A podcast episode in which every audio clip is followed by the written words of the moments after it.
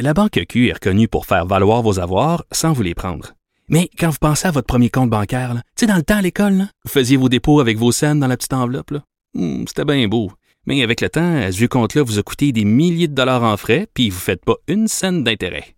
Avec la Banque Q, vous obtenez des intérêts élevés et aucun frais sur vos services bancaires courants. Autrement dit, ça fait pas mal plus de scènes dans votre enveloppe, ça. Banque Q. Faites valoir vos avoirs. Visitez banqueq.ca pour en savoir plus.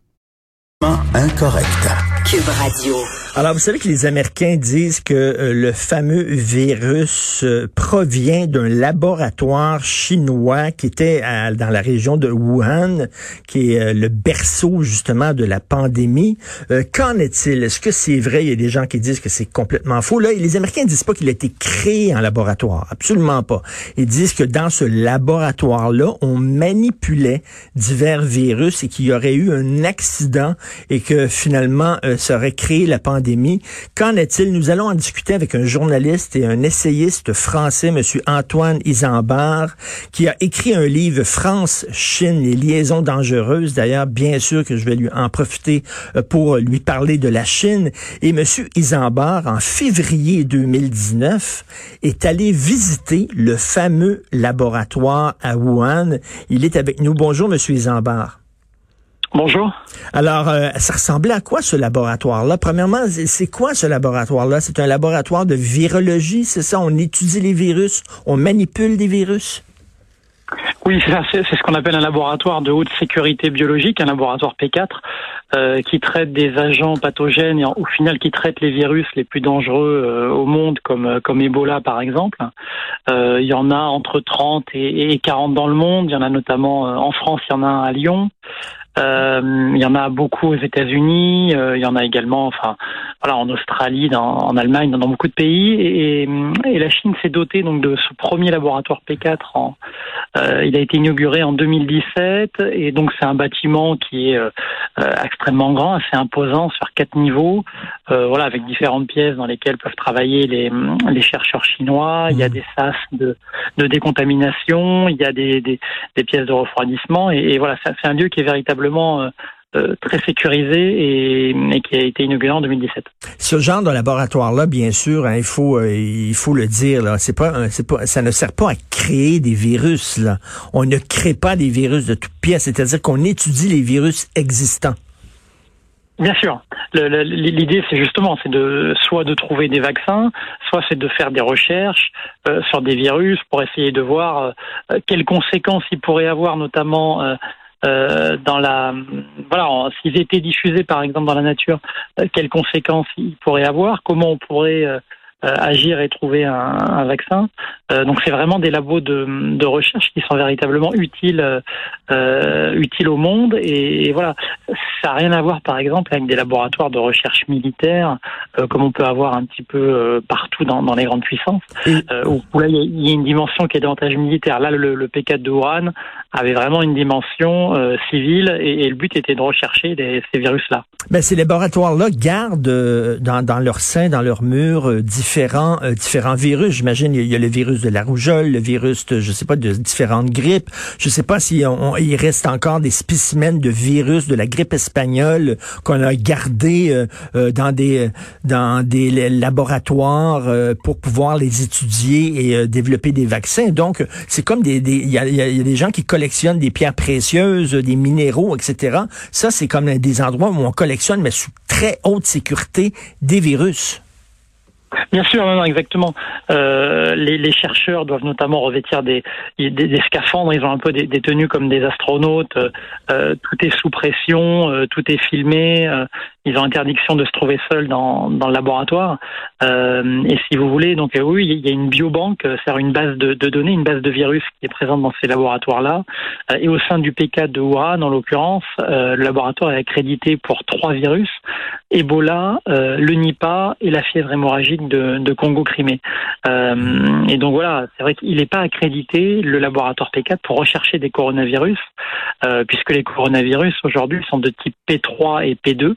Euh, donc il n'y a pas d'utilité aujourd'hui de rechercher des coronavirus de chauve-souris dans des laboratoires P4. OK, donc alors euh, ça fait tomber tout à fait la théorie des Américains comme quoi euh, on manipulait justement des coronavirus dans ce laboratoire-là. Selon vous, c'est faux? Faux, faux, je m'avancerai pas jusque-là parce que j'ai pas tous les éléments. En tout hmm. cas, je dirais que c'est très improbable. Euh, pour deux raisons. Euh, la première est celle que je vous disais, c'est-à-dire que euh, le PK2 Wuhan est accrédité pour trois, virus, pardon, mais pas pour les coronavirus. Et la deuxième, c'est que finalement, le laboratoire euh, P4, en fait, il, il, ne fonctionne pas à plein régime encore aujourd'hui. il a été inauguré en 2017 et à partir de là, il y a eu pendant 18 mois à deux ans une phase de test. C'est-à-dire que le, le, le laboratoire fonctionnait en quelque sorte à blanc sans virus euh, à proprement parler. Les, les, chercheurs avaient plus pour but de se former aux procédures euh, à employer et, et, se former finalement à voilà, comment on travaille dans un P4. Euh, moi, je l'ai vu donc en février 2019 et, et d'après les infos que j'ai également, euh, c'est un laboratoire qui en fin fin d'année dernière, fin 2019, euh, était très loin euh, de fonctionner finalement à plein régime. donc voilà, on peut se poser effectivement cette question-là. Alors, ce que disent les Américains, si vous voulez, le, et je pense notamment à l'article du Washington Post qui, est, qui me semble plus sérieux euh, par exemple, que, que, certaines déclarations américaines qu'on peut entendre. Euh, l'article du Washington Post, il dit mm. pas que ça vient euh, du P4. Il dit qu'il y, a des, il y a des problèmes de sécurité qu'ont soulevé les diplomates américains en 2018.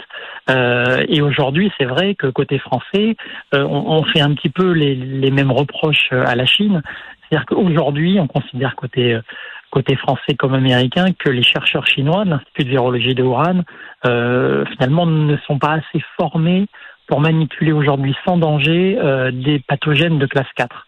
Euh, donc ça c'est vrai, ça c'est ça c'est c'est vrai ça.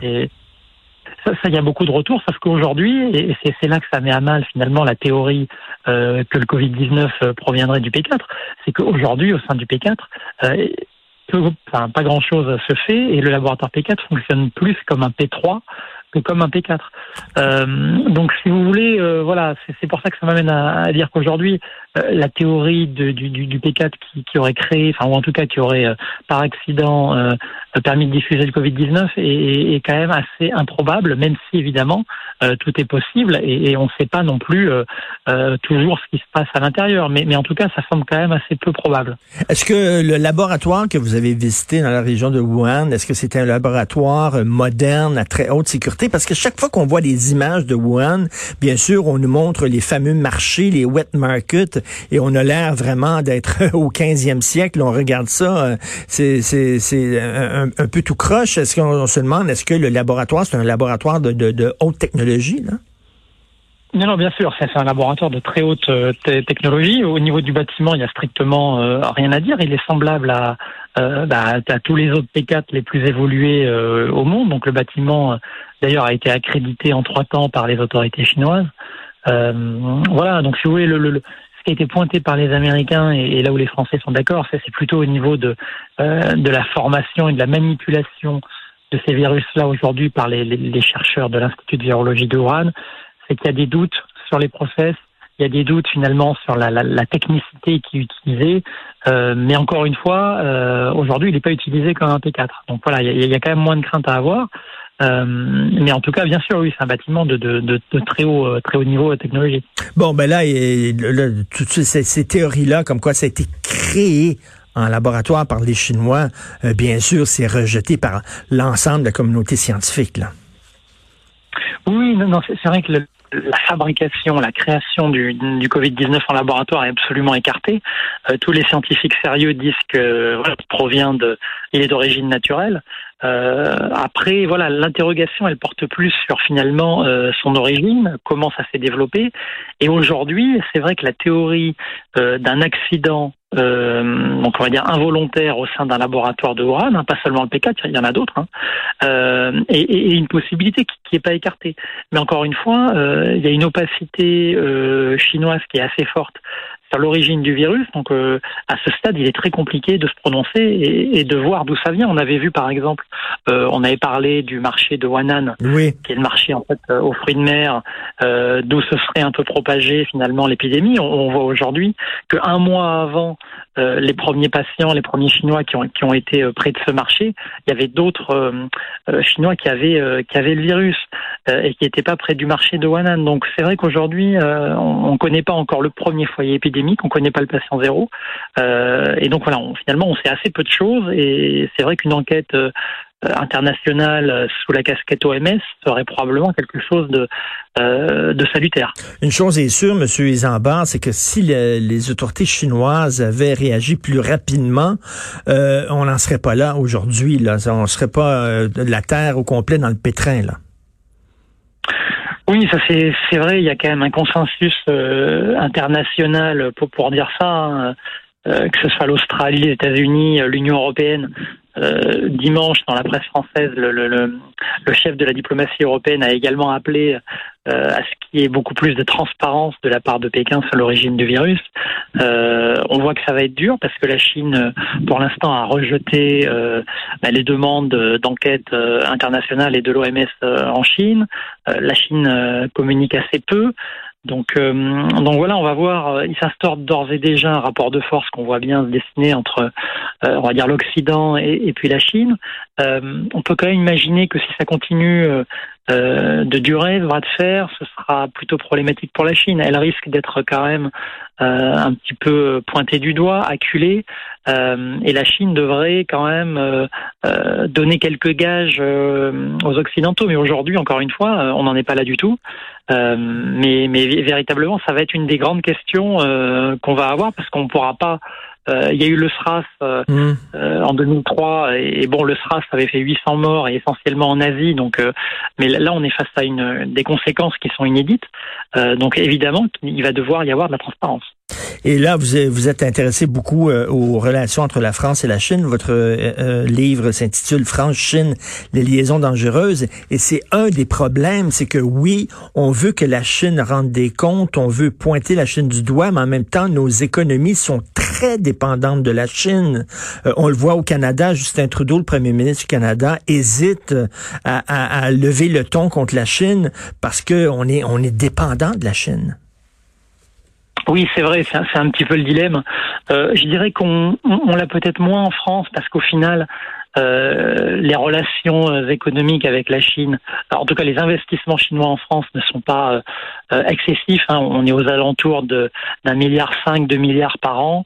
Euh, ce qui est important, mais ce qui est quand même relativement faible par rapport à ce que peuvent faire d'autres pays euh, comme les États-Unis ou l'Allemagne euh, en France. Mais, mais je dirais qu'il y a quand même eu un depuis depuis 2018, notamment au niveau européen, je dirais un changement de regard vis-à-vis de la Chine. L'Union européenne a notamment publié un, un, rapport où elle disait que finalement la, la Chine euh, pouvait être un partenaire euh, effectif, mais était également un rival systémique. Euh, et, je dirais qu'aujourd'hui, la, la, naïveté européenne vis-à-vis de la mmh. Chine est, un petit peu en train de tomber. Euh, Emmanuel Macron le, le, sait bien aussi. Et ça vient notamment du fait qu'il y a eu beaucoup, notamment, euh, j'en parle dans le livre, mais de, de cyberattaques euh, chinoises visant les intérêts économiques français, mais, mais européens, et on pourrait même parler des intérêts américains aussi. Euh, et c'est vrai que ça a quand même déstabilisé en partie euh, certaines entreprises qui ont perdu de la propriété intellectuelle, qui ont perdu des brevets, et à terme, ça a détruit de l'emploi. Euh, et, il y a eu quand même une lassitude, je dirais, euh, voilà, en France, en Europe, en la France notamment dans le secteur des télécoms, et vous le savez aussi au Canada avec Nortel, euh, qui avait disparu à l'époque en France. Mmh. On a Alcatel qui aujourd'hui est moribond, euh, et, et, ça a été notamment le fait de, de, Huawei, de ZTE, des groupes chinois qui finalement ont, euh, via une concurrence assez déloyale, avec du dumping, avec euh, un financement étatique, euh, et ça, ça, a mis à mal véritablement certains secteurs en Europe.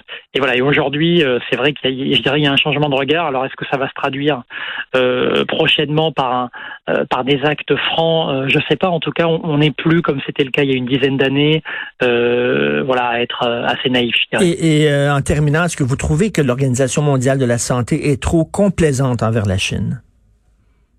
Ah ben ça, je oui, c'est compliqué de, de aujourd'hui de, de, de, ne pas le penser hein. Mmh.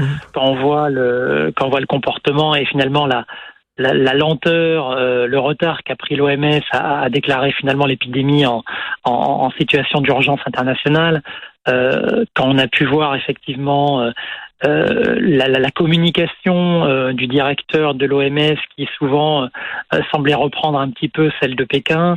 donc effectivement, quand on voit par exemple que l'OMS ne semble guère allante sur le fait de, de, de, de demander à la Chine véritablement d'ouvrir les portes et de mener une, une enquête internationale, c'est vrai qu'aujourd'hui, voilà, on a l'impression d'une OMS qui ne joue finalement pas le rôle euh, qu'elle devrait d'absolue euh, neutralité et, qu'elle ne sert peut-être pas aujourd'hui tous les intérêts.